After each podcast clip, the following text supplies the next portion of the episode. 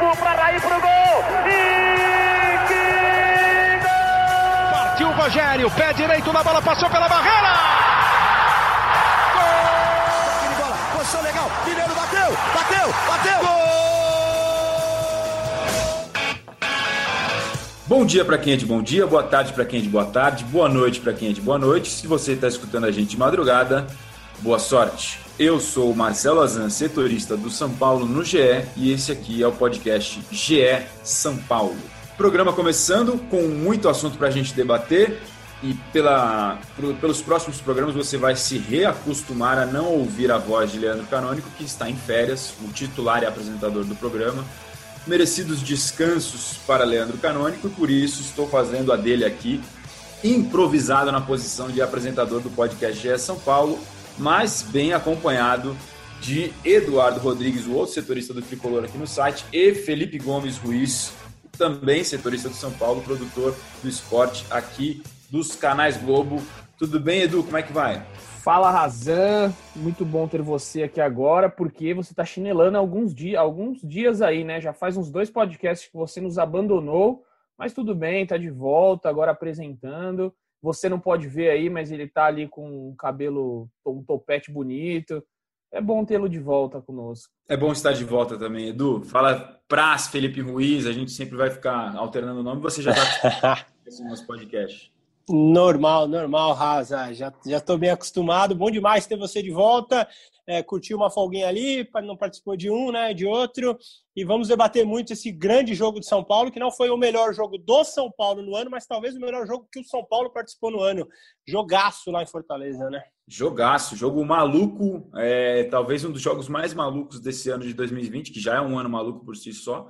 É, talvez o jogo mais maluco do mais maluco ano das nossas vidas. É, São Paulo, Fortaleza 3, São Paulo 3, primeiro jogo das oitavas de final da Copa do Brasil. Se você, igual aquele áudio do WhatsApp, estava fora do Brasil, não sabe, 3 a 3 Fortaleza e São Paulo, primeiro jogo das oitavas. E um jogo que não deu para piscar, porque teve VAR, teve nove minutos de acréscimo, expulsão de jogador, expulsão de membro de comissão técnica, pênalti analisado no VAR, jogo terminando com pênalti em análise, enfim, uma loucura. É, gol logo de cara. Foi um jogo muito maluco. É, Rogério Ceni mostrando mais uma vez o seu bom trabalho no Fortaleza, com uma equipe que tecnicamente é, é pior do que a do São Paulo e, e, teve chance claríssima de ganhar a partida. Na minha opinião, inclusive, o resultado mais justo até seria a vitória do Fortaleza, talvez, do que o empate, pelo que o Fortaleza apresentou quando tinha a vantagem numérica, teve a chance de fazer o quarto gol quando estava 3 a 2 num contra-ataque claríssimo acabou parando na trave, no contra-ataque o Daniel Alves não consegue acompanhar na corrida. É, depois uma expulsão infantil do Carlinhos quando estava saindo, o time ficou com nove, aí o São Paulo, claro, com dois a mais, é, martelou até conseguir o gol e conseguiu esse empate para o jogo de volta, que é só no dia 25 de outubro, no Morumbi, contra o Fortaleza pelas oitavas de final da Copa do Brasil. Queria ouvir os amigos, o Edu e o, e o Praz, mas é, mais uma vez o São Paulo fazendo gol, tomando gol e, e a gente nunca sabe o que, que, vem por aí, né? Depois de duas partidas em que saiu zerado, né?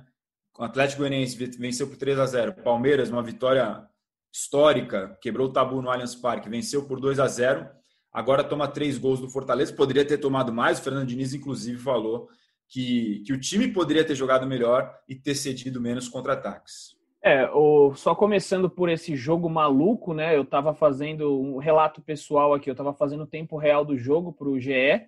É, para quem não sabe, o tempo real é, é, aquilo quando você abre o GE ali, tem a transcrição do jogo em palavras.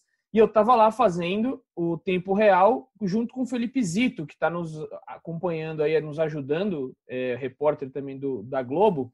E ele me mandava mensagem e falava: Edu, que jogo maluco, eu não tô conseguindo colocar nem vídeo aqui direito, porque eu tava fazendo o tempo real e ele colocando os vídeos. E como o Razan falou, não dava para respirar, não dava para piscar que alguma coisa acontecia. Então, foi um dos jogos mais malucos que eu já fiz em tempo real e olha que eu já fiz muitos. Já tiveram alguns aí com VAR, é bem complicado, mas esse realmente ultrapassou qualquer limite. Mas falando do jogo, é, realmente o São Paulo, eu achei que o Rogério Ceni como sempre, a gente já conhece o trabalho dele, a gente acompanha. Por cobrir o São Paulo, a gente tem que acompanhar um pouco do trabalho do Rogério Ceni.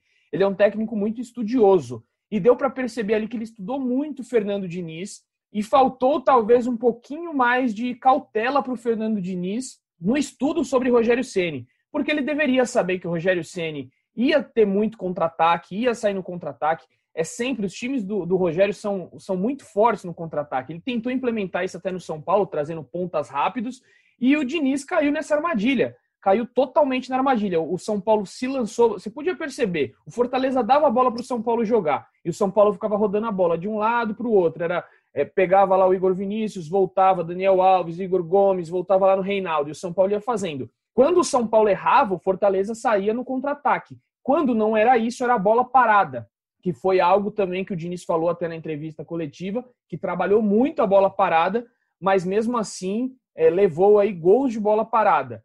É, então foi um jogo de dois técnicos que têm estilos parecidos é, na forma de jogar, de ter a posse de bola, de sair em velocidade, só que nessa também concordo com, com um amigo, com o Razan, de que o Fortaleza merecia até sair com resultado pelo que fez, pelo por ter menos jogadores quase que o segundo tempo inteiro e depois é, e, e, quase fez o quarto, né? Mesmo com um jogador a menos. É, e aí, claro, né? Com nove jogadores, o São Paulo foi todo ataque.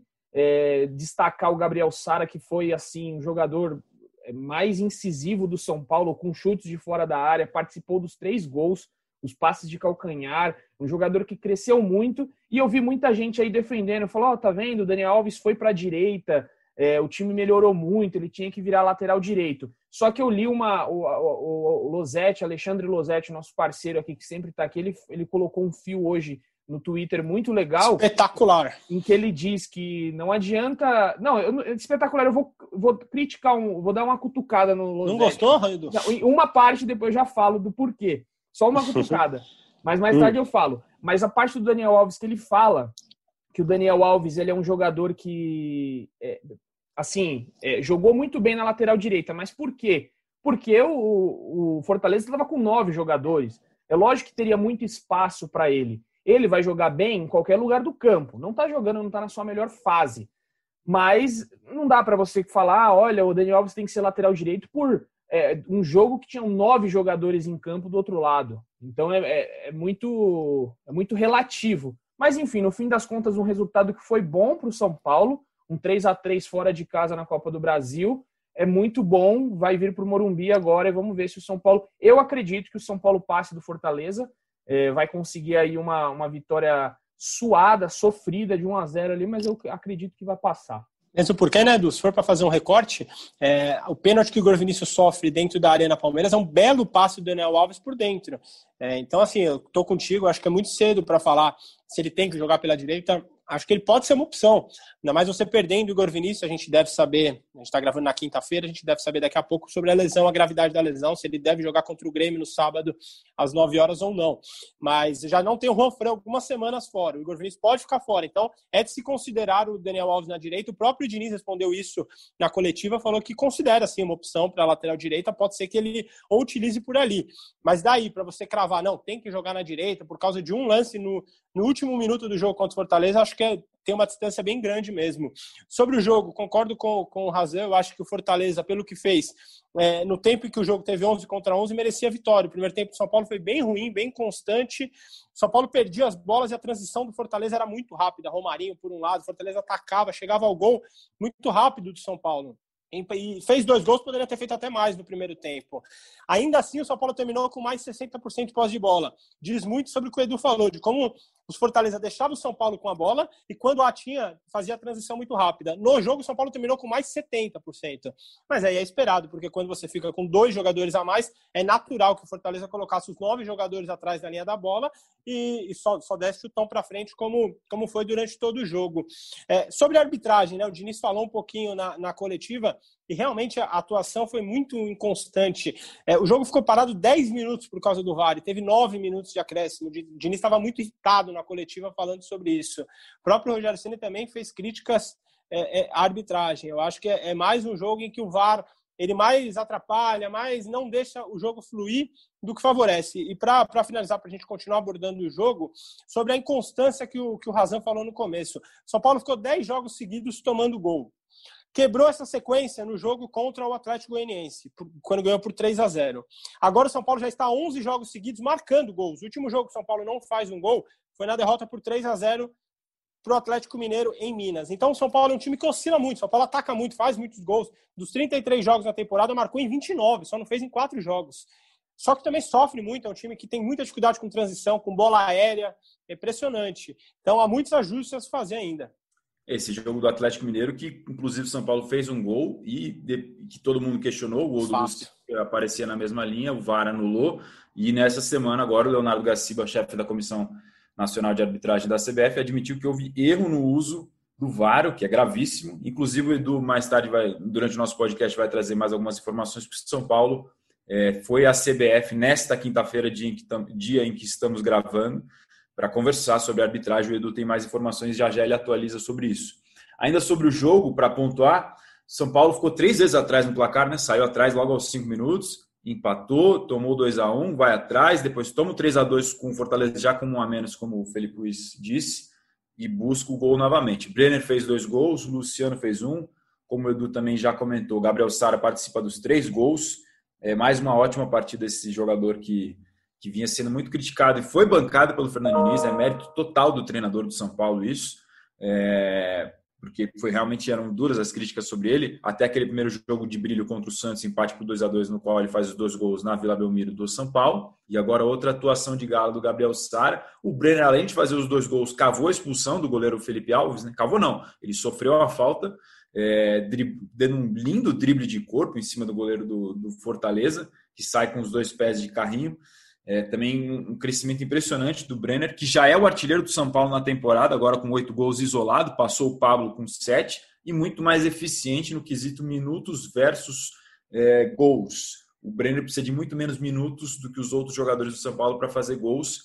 O Brenner, que inclusive é, tem muito menos jogos como titular. O Pablo jogou 22 ou 23 dos 28 ou 29, agora não, sei, não lembro de cabeça certinho dos jogos como titular. O Brenner fez quatro ou cinco dos jogos como titular, sendo que dois deles foram com uma equipe repleta de reservas contra o Botafogo e contra o Guarani. Então, daí você já, esses números já deixam muito claro a eficiência do Brenner, que também ultrapassou o próprio Pablo, artilheiro do São Paulo em 2019, com sete gols. É, então, uma evolução importante do Brenner. Sobre o que o Prazo falou, também, também vi dessa maneira. O Fortaleza é muito mais agudo do que o São Paulo. Quando pegava a bola, a proposta clara, né? Dois, três toques já estava dentro do, do gol do São Paulo, muito rápido no contra-ataque, era a proposta do time mesmo. E o São Paulo, é, não lembro se foi quando estava 2 a 1 um já o jogo, mas buscando tentar achar o espaço, toca, toca, toca e não consegue infiltrar. E o Losetti tocou nesse ponto durante a transmissão do Sport TV algumas vezes, comentarista aqui dos canais Globo, nosso parceiro e, e sócio do podcast GE São Paulo, dizendo que faltava profundidade para o São Paulo. E aí nas jogadas do gol você vê, tem profundidade. Gabriel Sara dá o passe de calcanhar, Igor Vinícius dá um toque, uma assistência, fala faz e me abraça para o Luciano, ele chuta, o Felipe Alves consegue ainda defender, mas a bola ultrapassa a linha e entra. No terceiro gol, a mesma coisa, Gabriel Sara dá o passe de calcanhar, Daniel Alves cruza para trás, é, a jogada acaba sobrando do Luciano para o Brenner, ele faz o terceiro gol. Então, jogada de ultrapassagem pelo lado do campo, que é o que o São Paulo cada vez mais não consegue fazer e quando consegue a gente vê a eficiência, porque tenta infiltrar por meio e é mais difícil. E o Fortaleza, como destacou o Losetti durante o jogo, sempre bem compactado para congestionar essa linha de meio de campo. Agora, o torcedor do São Paulo, Edu, está muito na bronca com a arbitragem. Né? É, teve esse jogo já do Galo, que a gente comentou, do, do gol do Luciano, que você no dia falou, você conseguiu traduzir bem no seu tweet já vi, revi o lance, estou procurando impedimento e ainda não achei. Acho que foi a sensação que todo mundo teve naquele momento com a imagem que foi divulgada pela transmissão, pela CBF, na verdade, do lance de impedimento que acabou se, se mostrando errado. E aí, nesta quinta, o São Paulo então foi à CBF com seus dirigentes para conversar sobre isso, Edu? É, exatamente, Razan. Aquele lance lá, acho que todos nós ficamos minutos ali olhando e não achava onde estava o impedimento, porque se você for, se não tivesse VAR, é, seria normal anular aquele gol, né? A gente vai lembrar aí do nosso mundo pré-VAR, era normal, a gente olhava o lance ali, pô, na olho nu, o árbitro tá na correria, um entrando, outro saindo, normal, segue o jogo. É, agora, você para um lance, olha, coloca a linha aqui, coloca a linha ali, aqueles palitinhos, né? A galera falou, ah, agora é decidido no palitinho. E parece que é isso mesmo. Coloca o palitinho de um lado, o palitinho do outro, vamos ver se está certo. E os caras conseguiram errar. Então o São Paulo ficou muito, muito nervoso, né? A, a, diretoria do São Paulo ficou muito irritada com essa decisão, ainda mais depois que saiu o resultado ontem que o, o Leonardo Gaciba no Seleção Sport TV falou é, que estava equivocado o, a comissão de arbitragem, né? Foi equivocada naquele lance.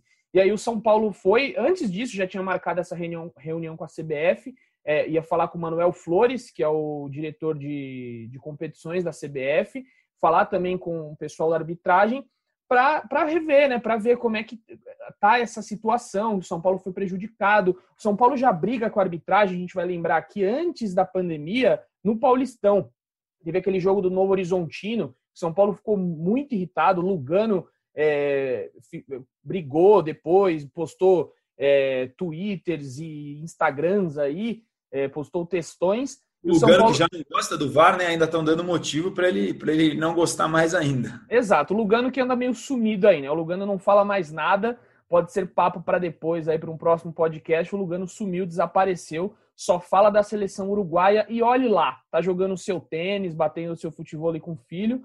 E o São Paulo ele esqueceu. É, e aí tem esse, esse fato aí, né? O São Paulo foi conversar sobre essas coisas com a CBF para alinhar algumas situações para entender os erros, para entender o que, que aconteceu. E também foi falar sobre o caso Fasson, que você, Marcelo Razan, vem nos noticiando muito bem aí nos últimos meses. Foi aquele caso, vocês vão lembrar, o jogador do São Paulo que entrou em litígio, queria sair do São Paulo, entendia que podia sair do São Paulo porque o contrato dele já tinha é, expirado, mas o São Paulo disse que não, que ele tinha mais um ano de contrato, aí ele foi para o La Serena do Chile, é, e aí chegando lá, o São Paulo falou, oh, meu amigo, você tem contrato com a gente, mas aí o caso foi parar na FIFA, a FIFA deu a, deu a, a razão para o La Serena do, do, do Chile, e por enquanto o Fasson pode jogar pelo time chileno, ele está é, tá apto a jogar até que o caso seja resolvido. O São Paulo quer que ele volte, entenda que ele é jogador do São Paulo e que se ele quiser sair tem que ser vendido, tem que pagar a multa rescisória milionária lá. Ou seja, esse caso tá, tá pendente também e o São Paulo foi querer entender da CBF, talvez pedir uma ajuda, pô, tenta ajudar a gente. Só que o caso tá na FIFA, ou seja, é muito difícil. A CBF talvez não tenha a jurisdição aí para ajudar. Mas o fato é, Raí e Alexandre Pássaro foram pelo menos lá bater na porta da CBF para tentar entender, para tentar é, dar uma resposta para o seu torcedor. A opinião, vai adiantar alguma coisa? Não. A gente sabe que essas coisas não adiantam nada. É, o, o, Palmeiras uma vez fez um DVD, o Inter uma vez fez um DVD, manda para a CBF. É aquela coisa para que a gente fala inglês ver. Não adianta praticamente nada, porque na rodada que vem já tem um próximo erro e a roda gigante do futebol brasileiro, que aí depois vai lá bater na CBF de novo, a CBF, ah, desculpa, não adianta nada, a gente sabe. Concordo, concordo em parte, Edu. Eu acho, concordo contigo, eu acho que realmente não, não vai tem mudar, que ir, vai tem continuar. que ir. Mas tem que ir, tem, tem que ir. Exato. Não, não, eu não tô falando é essa, que né? tem que ir, eu tô dizendo só que não vai mudar nada, mas tem que ir, é, é o papel do clube. Total. Raí e Alexandre de Pássaro estão certíssimos de lá e, e, e, tentar o direito deles. É igual nós como cidadãos. A gente tem um monte de direito que a gente tem que reivindicar. Se vai dar certo ou não, é outra história. Mas a gente tem o nosso direito e eu acho que eles estão certíssimos, tinham que ir lá mesmo. No, no caso do São Paulo ainda, né, Edu? É, a torcida reclama muito de, nos últimos anos, o São Paulo ser fraco nos bastidores, é, não conseguir os seus direitos. Por exemplo, o que aconteceu na Libertadores é um negócio muito difícil de engolir. Só o São Paulo jogar 4 mil metros de altitude e, e, e o River e a LDU enfrentarem o, o binacional no, ao nível do mar. É evidente que o binacional não vai arrancar ponto de ninguém. Iria arrancar 4 mil metros? Não sei. Poderia arrancar ou não, mas teria mais chance. E aqui no Brasil, o que aconteceu nesse jogo contra o Atlético Mineiro, de todos os jogos do Brasileirão, é o único que teve um gol tão claramente assim, que não tinha. Você foi muito bem no Twitter, como o Razan falou, tão evidentemente mal anulado, com o uso do VAR, com o uso da tecnologia. Então, acho que São Paulo está certo, São Paulo tem que ir lá, ainda que eu concorde contigo. Não vai mudar, mas é, é um posicionamento importante como instituição, como clube, né? É, é o papel do, do dirigente ali. Acho que tem muito do que o Edu falou também, principalmente de dar uma resposta para o seu torcedor que está pé da vida, para não falar outra coisa, com essas situações. Mas é, eu confesso que eu sempre tenho dúvida assim sobre esse negócio. Muita gente fala, não, é, não é porque você falou agora, não, Praça É, o torcedor fala, isso está na roda do boteco, do bar, da, da discussão do, da, da, do apaixonado por futebol. Ah, time tal é fraco nos bastidores, time fulano de tal é forte nos bastidores. Isso aí é um negócio para mim meio abstrato, assim, né? Tipo, a gente fala, mas não consegue é, mensurar. mensurar o que, que é exatamente ser forte no bastidor. É pressionar para conseguir ser favorecido, é pressionar para que a regra seja respeitada para todos. Fica um negócio meio não sei. Meio vago, né? Difícil de, de é. você precisar o que, que, é isso. Não, tô contigo. Eu usei a expressão muito por conta que a gente escuta mesmo. Até em redes sociais ah, é algo que o São Paulo fala. É, a torcida. torcida Cita o Juvenal, né? A torcida ama citar o Juvenal nesse tempo de São Paulo agora. Não, porque na época do Juvenal ele ia falar, ele ia gritar, ele ia esbravejar, né? Tem muito isso. É aquele negócio, a grama do vizinho sempre é mais verde, com o perdão do trocadilho, no caso do São Paulo, que é vizinho do Palmeiras, do Paulo. é, mas é aquele negócio, né? Ah, mas se fosse fulano, se não tivesse ciclano... É, o torcedor acha que depois que reclama, o árbitro vai pensar duas vezes antes de marcar o pênalti. É, é mais ou menos isso. Ah, tá vendo? O, o, árbitro lá no campo ia pensar duas vezes se o Juvenal fosse o presidente. Ah, eu acho que isso daí é, é história para boi dormir. São lendas que criaram no futebol o futebol lá da década de 80 de 90, que tinha muito dessas picuinhas. Hoje o futebol mudou, já estamos em 2020, a galera ainda vive no século no século passado para algumas coisas do futebol. É engraçado. Concordo, isso. concordo não muito. O próprio futebol não alimente esse tipo de coisa, né? Porque a gente vê, por exemplo, Corinthians e Palmeiras no Paulista foi uma loucura, né? A semana do derby, é, a gente está no podcast de São Paulo, mas só para contextualizar o pessoal, é, teve guerra de bastidor por causa de exame de Covid dos dois rivais e volta e meia dirigente reclama de arbitragem para tentar, tentar de alguma forma pressionar, para deixar o, o árbitro tendenciado a fazer alguma coisa para algo, enfim, essa, essa loucura toda que vocês já imaginam, né? só para não perder o gancho, Raza, é, o que eu acho é assim, São Paulo, São Paulo foi, foi debater com a CBF individualmente pelos seus direitos. O que eu acho que os clubes poderiam fazer, e aí de uma forma mais ampla, é debater o VAR com a CBF. Eu acho que o VAR, da forma que ele é utilizado no Brasil, ele atrapalha, ele atrapalha muito o jogo. Ontem ficou 10 minutos parado num lance interpretativo. Eu, inclusive, não expulsaria o Felipe Alves. Eu acho que o zagueiro do Fortaleza está na frente do Brenner na hora da jogada, mas vai ser interpretação. Eles ficaram 10 minutos debatendo um negócio no meio do jogo, quando o jogo tinha que andar. Eu acho que o VAR é muito mal utilizado. Do mesmo jeito que eu marcaria pênalti. Eu acho que o zagueiro do Fortaleza dominou a bola com o braço. Ela para no braço dele um tempo e a bola não vem desviada. A bola vem limpa para o braço dele. Mas é outro lance interpretativo também que ele pode dar ou não dar. Que eu acho que o VAR é muito mal utilizado aqui no Brasil. Não sei se vocês concordam. Como, como dizia chorando o Charlie Brown, né? O VAR no Brasil nunca é levado a sério. Muito bom, Eduardo Poeta Eduardo Rodrigues.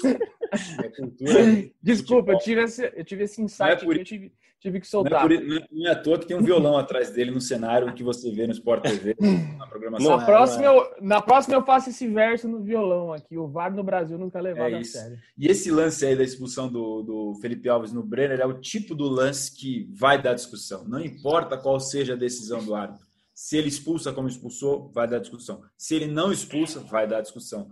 Um pode achar que sim, outro pode achar que não. Na pelada, o pessoal fala do último homem, enfim. É, de qualquer maneira, ia ter polêmica nesse lance, ainda mais com o VAR demorando como demorou. Se fosse o Volpe fazendo esse lance, eu tenho certeza que a torcida do São Paulo iria falar, mas o zagueiro ia recuperar, o zagueiro Exato, é, aquele, é aquele lance que frente. você puxa a sardinha pro seu lado. É, né? Eu olhando aquele lance, vou, vou minha, minha opinião aqui, eu não achei também muito para expulsão, porque eu acho que o, o zagueiro já estava na frente do Brenner. Então, enfim, mas é aquela coisa, né? Vai ter diversas opiniões, a gente vai ficar aqui debatendo o dia inteiro. É, achei mão também no final, daria aquele pênalti no final.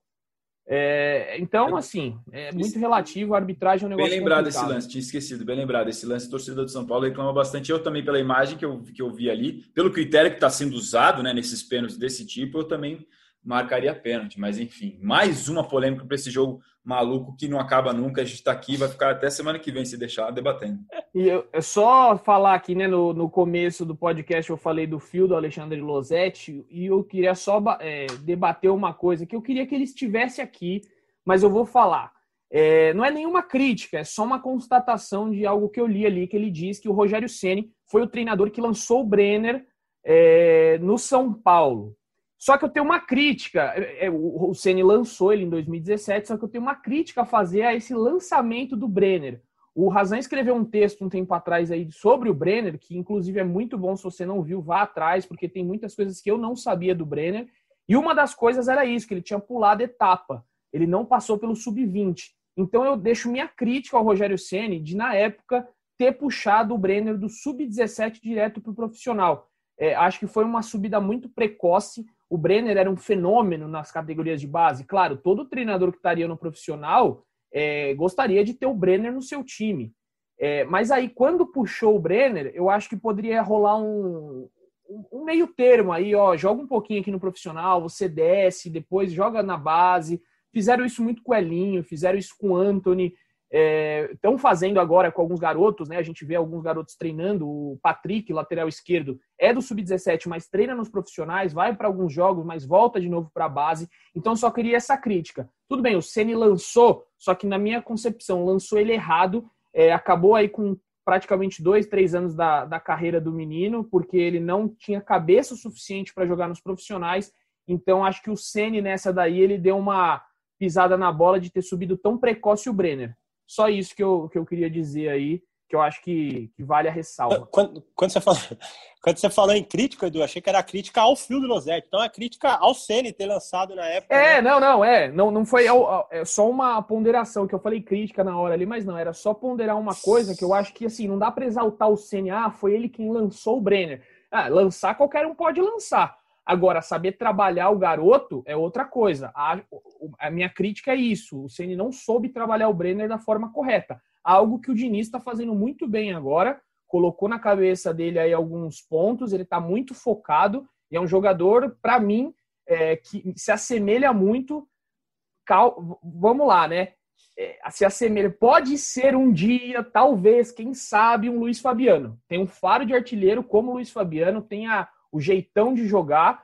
É um jogador que eu gosto muito e a gente que acompanhava treinos ali no CT da Barra Funda, a gente via que ele era um leão de treino. O que o Brenner fazia de gols nos treinos era um absurdo. Era gol de cobertura, gol de esquerda, gol de direita. Ele é um baita centroavante, tem o faro do gol. E olha, vai, vai, vai dar trabalho. Se tiver o foco, manter a cabeça no lugar, é um, um centroavante que tem tudo para crescer muito no Brasil Edu, e por que não na Europa. Você falou que o Diniz soube trabalhá-lo e ainda criou o belo termo carisma do gol. É bonito demais, carisma do gol, né? Passa é, uma, é, é bonito demais. Legal. É bonito demais. Ele tem o carisma do gol. Sobre o Brenner, eu, eu gravei com ele em 2017, lá em Cuiabá. Conheci a família inteira do Brenner, a mãe, o pai, as irmãs do Brenner. Fizeram uma pechada pra gente lá, é sensacional. É, ele é um, é um garoto muito humilde. Ele veio de uma escolinha lá de Cuiabá. É, em determinado momento, e aí a, a você falou muito bem dos treinos, você sente isso um pouco. Eu acho que o Brenner ele perdeu a dimensão. Ele falou: caramba, olha, olha onde eu tô me, me levaram para o titular de São Paulo, eu tenho 17 anos. Eu acho que isso é difícil para qualquer garoto, sobretudo para um que vem do interior de Cuiabá, de uma família humilde. Eu acho que isso, em determinado momento, pesou na cabeça do Brenner. Concordo contigo, acho que realmente pulou etapas, talvez ele poderia, poderia ter sido trabalhado de uma melhor forma. Vejo muito potencial nele e acho que, assim, trabalhando a cabeça com o Diniz, conversando sempre com o Brenner, tem tudo para ser um belo jogador mesmo. Inclusive, ainda em cima sobre o assunto Brenner, é, citando essa matéria que o Edu lembrou, que eu fiz recentemente, é, o planejamento do São Paulo para 2019 era usar o Brenner na copinha exatamente como fez com o Anthony. Para o Anthony deu super certo. Ele já tinha começado a jogar pelo profissional em 2018, São Paulo puxou ele para a copinha e foi um projeto muito bom para o Antônio, porque ele arrebentou na copinha e aí depois voltou com outro patamar profissional. Quem foi o artilheiro daquela copinha foi o Gabriel Novaes. Era para ter sido talvez o Brenner. O Brenner não quis participar dessa competição, já estava consolidado no time profissional, como o Edu falou, o Losetti disse, foi lançado ao profissional em 2017. A sensação no São Paulo é de que ter pulado essa etapa de, de do 17 direto para o profissional é, atrapalhou um pouco ou adiou um pouco o amadurecimento que é importante para o jogador. E naquela, naquela ocasião em que ele acaba substituído ainda em 2018, acho, com o Aguirre, no jogo contra o Paraná, que ele chora no banco porque ele não consegue desempenhar o que ele esperava dele mesmo, é o típico caso de um de no São Paulo essa é a informação e a visão de quem de quem trabalha lá dentro, de que é uma situação que se o jogador tivesse trabalhado isso passado por experiências como essa no sub-20, por exemplo, que ele, ele seria mais testado em coisas desse sentido, talvez ele chegasse já mais amadurecido no profissional de São Paulo, mas é, é aquilo, faz parte. Experiência não se transfere, você tem que viver para poder amadurecer e o Brenner está vivendo agora talvez com um pouco de atraso, é, as situações que talvez pudesse ter vivido antes na, nesse, nesse, nessa outra categoria do sub-20. Mas outra coisa também que a gente vê um pouco como é imediatista, a gente até aqui no próprio podcast de São Paulo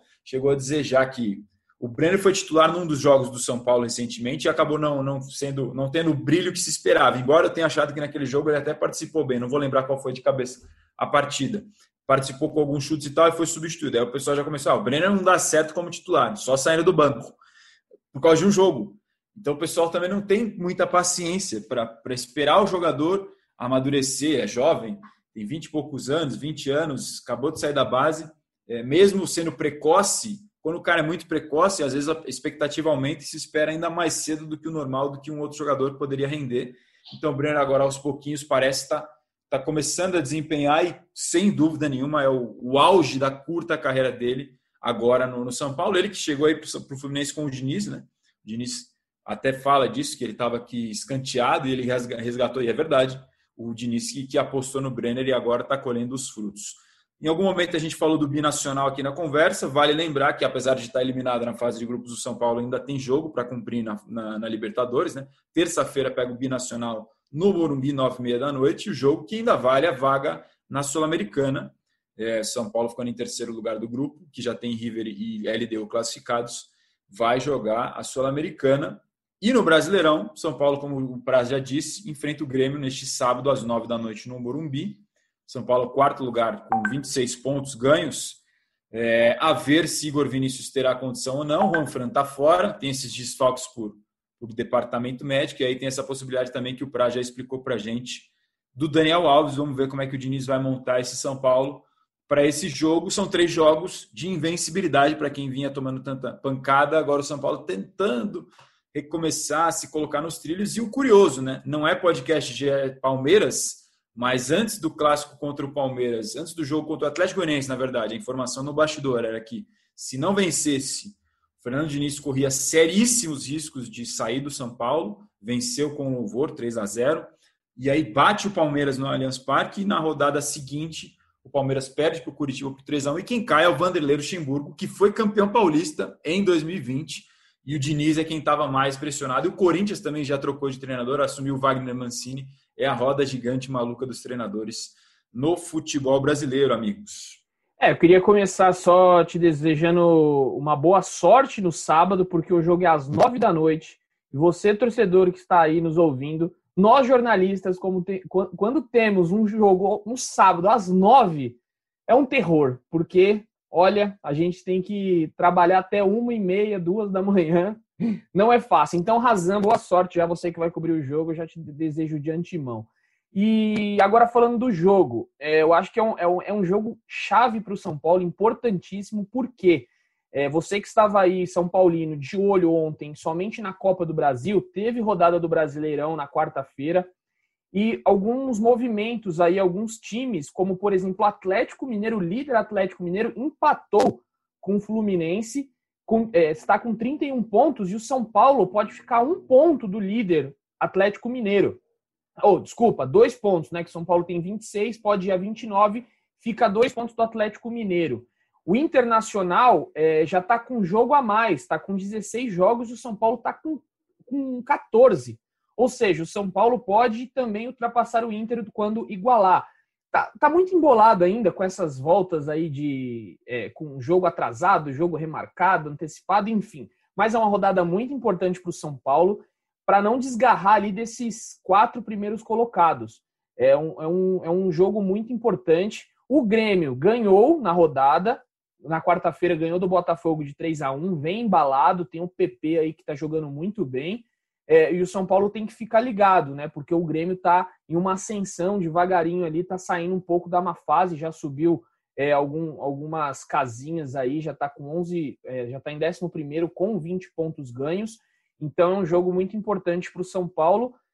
E vai ter essa dificuldade aí, né? Não tem lateral direito, pode não ter lateral direito. O Igor Vinícius teve um problema na coxa, é, saiu com muitas dores do jogo e o São Paulo já tem o Juan Fran lesionado. Tem o Tietê, que pode jogar na lateral direita. Creio que seja o Tietê o escolhido. o Fernando Diniz é, confia muito na polivalência do, do Tietchan, embora ele seja um volante, ele pode jogar de lateral, inclusive entrou no jogo contra o Fortaleza como lateral e tem a opção do Daniel Alves. Mas eu não acredito que o Daniel Alves vai jogar de lateral, até porque se ele tiver que marcar o PP, ele tá numa enrascada, porque ontem teve uma bola que o Daniel Alves, é, o jogador, acho que foi o Yuri, Yuri César. Yuri César recebeu uma bola ali na esquerda e o Daniel Alves, coitado, não conseguiu acompanhar a idade pesou.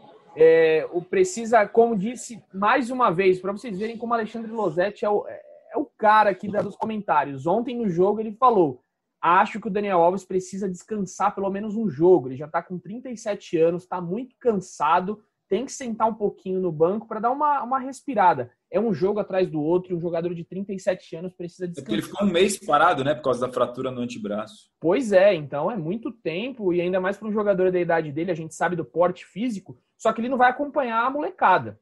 Eu lembro um jogo no, no Allianz Parque no ano passado que o São Paulo perdeu de 3 a 0 e jogou muito mal aquele jogo. O Daniel Alves foi totalmente envolvido ali pelo Dudu na época, pelos jogadores jovens do, do, do Palmeiras. Então, nesse jogo contra o Grêmio, com o PP em campo, o Daniel Alves de lateral acho que não é a melhor opção. Deve ir com o Tietchan, permanece o Daniel ali. E é um jogo chave para o São Paulo, um jogo muito importante. Essa mesma sensação. São Paulo, pra, São Paulo né, Pras, que, desculpa te interromper. Imagina. O, o, Edu falou da situação na tabela. É importante lembrar que o São Paulo tem aquele jogo adiado ainda contra o Goiás. Então, o São Paulo tem 14 jogos é, na tabela do Brasileirão. A maioria dos times já tem 15 ou 16. São Paulo, o próprio Atlético Mineiro tem 15 jogos. São Paulo ainda tem 14, então tem esse jogo por fazer do Goiás. Diga lá, Praz. Exatamente. São Paulo tem aquele jogo lá da primeira rodada que chegou a entrar em campo, ficou esperando os jogadores do Goiás e o jogo não acabou não acontecendo, né? Como realmente não deveria acontecer. Eu tenho a mesma sensação do Edu. Eu acho que a, a escolha deve ser no, pelo Tietchan mesmo. Acho que o Daniel, na cabeça dele, até na cabeça do Diniz também, acho que se consolidou como meia, apesar dessa sequência de muitos jogos agora, apesar de realmente mostrar uma fadiga. Esse lance que o Edu citou é emblemático mesmo. Ele foi atropelado ontem pelo jogador de Fortaleza, pelo Yuri César. Mas, mas eu acho que no, na, na somatória ainda, ainda é satisfatória a atuação do Daniel no meio de campo. Acho que ele dá uma dinâmica boa para o time, acho que ele acelera o jogo. Acho que São Paulo é um com Daniel e um sem Daniel. Ainda que eu acho que em determinados lances ele tenha que acelerar um pouco mais. Muito, muito, muitas jogadas ele segura um pouco, ele quer dar aquele toque a mais na bola. Em vários lances, se ele acelerar, se ele der um, dois toques e já tocar para próximo jogador, acho que o São Paulo vai fluir melhor, vai funcionar. E, e só para fechar aqui, o Edu falou do Sara no começo, ele fez uma crítica muito boa, a análise dele é, sobre o jogo. Se você não leu, leia, em cima do Daniel Alves. É, hoje em dia, com as, com as redes sociais que a gente tem em mãos, a gente tem um poder muito grande. Você, torcedor, pense um pouco nisso às vezes. Uma coisa é você criticar o jogador, a forma que ele está jogando. Outra coisa é você falar que não serve, que é uma porcaria e, e partir para insultos. Acho que a gente tem tá queimando muitos profissionais e no, no, meio do futebol mais ainda, porque todo mundo fala, todo mundo gosta de futebol. Acho que vale muito essa autorreflexão para quem trabalha e gosta de futebol tanto quanto a gente, né? É, o Diniz bate bastante nessa tecla da, de como o futebol é um moedor de pessoas, ele tem razão é o ecossistema todo do futebol envolvido nessa discussão aí, que é muito amplo, precisa de um podcast todo só para ela. Imprensa, torcida, dirigentes, jogadores e Eduardo quer a palavra. Não, não, eu ia só falar do moedor, que você foi muito bem aí, que o, o que o Diniz já usou essa palavra, moedor de gente. Eu gostei, gostei que você lembrou. E é bonito também, assim como o carisma de gol, moedor de gente também é bonito. o futebol é um moedor de gente, já disse. O futebol, o futebol é tão moedor de gente que sempre causa lesões e o São Paulo no departamento médico também tem problemas, né, Eduardo Rodrigues? Agora, mais dois jogadores passaram por cirurgias, é isso? Pois é, uma focar no, no Valse, né, primeiramente aí, que eu acho que é um, é um, um tema para a gente debater bastante é, talvez nesse podcast não dá para a gente debater, a gente já falou bastante aqui, mas é muito complicada essa situação do Valse, que é muito parecida com a do Rojas. O Valse teve uma lesão, uma fratura bem feia é, em janeiro, quando ele estava com a seleção brasileira olímpica na Granja Comari. Ele foi receber uma bola, e aí nessa dele receber, ele colocou o pé no chão, virou sozinho e fraturou, teve que operar. Aí ele já estava, a gente está no mês 10 agora, né? É, então, no mês 10, 10 meses depois, ele já estava quase ali na transição, já estava correndo no campo, às vezes batia na bola, tinha alguns treinos aí que o São Paulo soltava, soltou até na TV oficial do clube o Valse contente com a possível volta. E aí, de repente, recebemos a notícia de que o cruzado, o ligamento cruzado, que é um ligamento bem complicado do, joga, do joelho, o Valse fraturou. Assim, é, depois de 10 meses, uma nova fratura, uma nova cirurgia, e o São Paulo é, teve que fazer uma, um novo procedimento cirúrgico. E aí o Valse pode ficar de 6 a 8 meses fora. Ou seja, já ficou 10, ele pode ficar até 16 meses fora é, é algo que eu não sou médico, não entendo nada. Até, até 18, se for o prazo máximo, é, né? 10. Até 18, exato. É muita coisa. O, a gente vai lembrar aí que o Rojas já está dois anos sem jogar futebol por conta dessas duas lesões. Eu sou totalmente. O Rojas vai completar dia 26 de outubro agora, dois anos, se ele não entrar em campo antes, o que a gente pode falar já já na sequência. Pois é, muita coisa. É, não sei se é um erro médico, a gente não pode julgar, é, a gente teria que investigar, mas eu acho muito estranho, não, não, não lembro de casos assim é, recorrentes no futebol, num clube de futebol, dois jogadores ficaram quase dois anos sem jogar futebol, sem praticar por conta de duas lesões e uma durante a, o tratamento da outra. Então, não sei, eu fico com muitas dúvidas aí se teve algum erro médico. A gente não pode falar que teve erro médico, porque a gente não sabe. Então, você, torcedor que está nos ouvindo aí também, é, não sabemos se é um erro médico ou se é normal, às vezes, é, por falta de estrutura óssea da pessoa, cada um vai ter o seu organismo, enfim, mas é uma pena. O Valse, que podia ser até negociado com o Bragantino lá atrás, né, por 26 milhões de reais, acabou não indo por conta dessa lesão.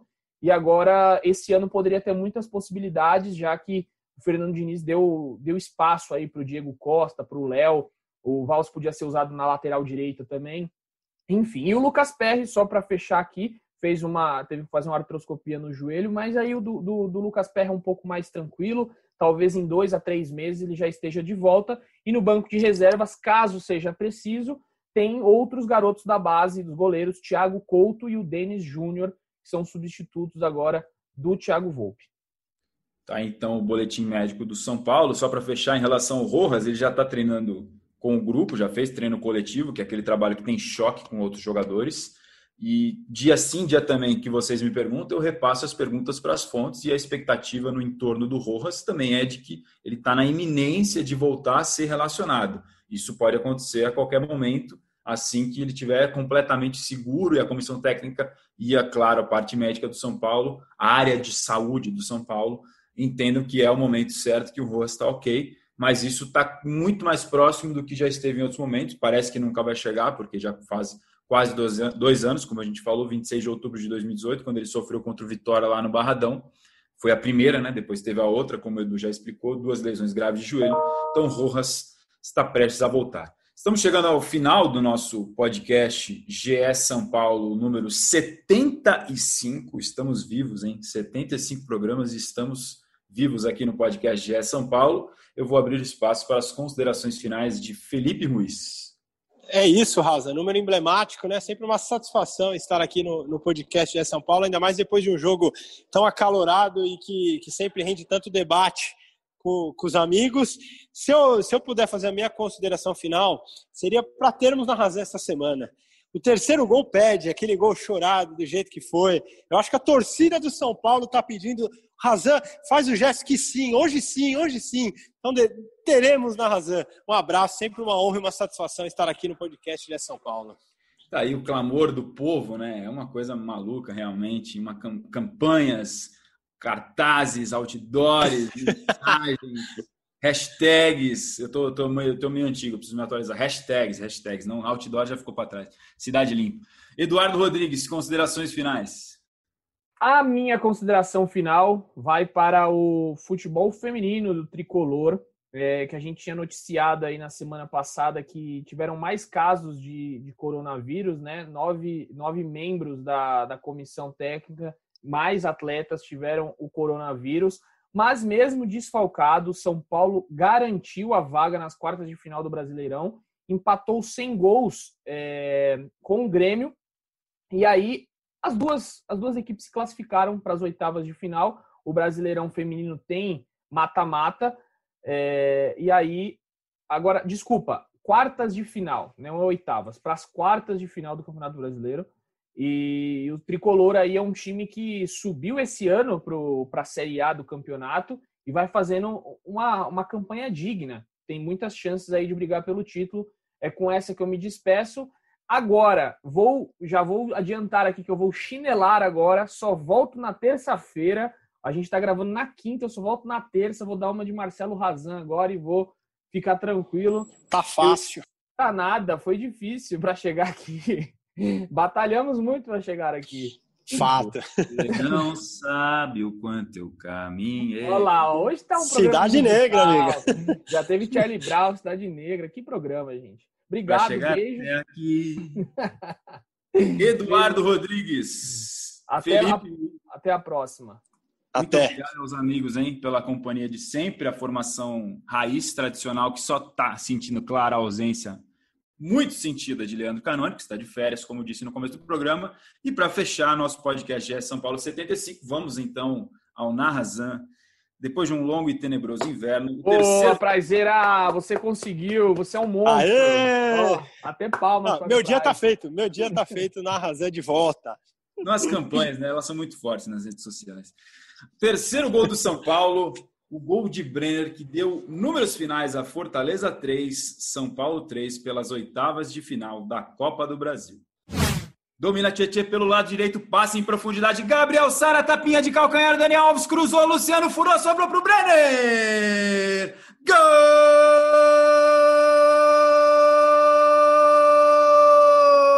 Gol do São Paulo! Tem o carisma do gol, tá no lugar certo na hora certa. Tapa de calcanhar do Gabriel Sara, cruzamento do Daniel Alves. Luciano tentou aproveitar e ela sobrou. Ele tava no lugar certo. Brenner, São Paulo 3, Fortaleza 3. Que isso, muito bom. Muito bom, muito bom. Prazo, obrigado por, por nos proporcionar esse momento. Você que batalhou aí por isso. Ele tem o carisma do gol, tá é lindo isso. demais. Ele tem o carisma do gol e o podcast tem o carisma dos podcasts de São Paulo. Estamos encerrando mais uma edição do programa sem o carisma de Leandro Canônico, mas com o carisma do gol de Brenner. Ficamos por aqui, você já sabe, para nos escutar. Globo Esporte não, é ge.globo barra podcasts e aí você vai lá, GE São Paulo tem todos os 75 programas. Se você quiser fazer uma maratona podcast GE São Paulo, o Edu, por exemplo, vai folgar de sexta até segunda. Ele pode maratonar os podcasts GE São Paulo para ele mesmo ouvir a própria voz. Se você quiser, você pode fazer o mesmo. Ou escute no seu player favorito, Apple Podcasts, Google Podcasts, ou no Spotify você também encontra a gente, só digitar lá GE São Paulo. Eu sou Marcelo Azan, setorista do São Paulo. Ficamos por aqui.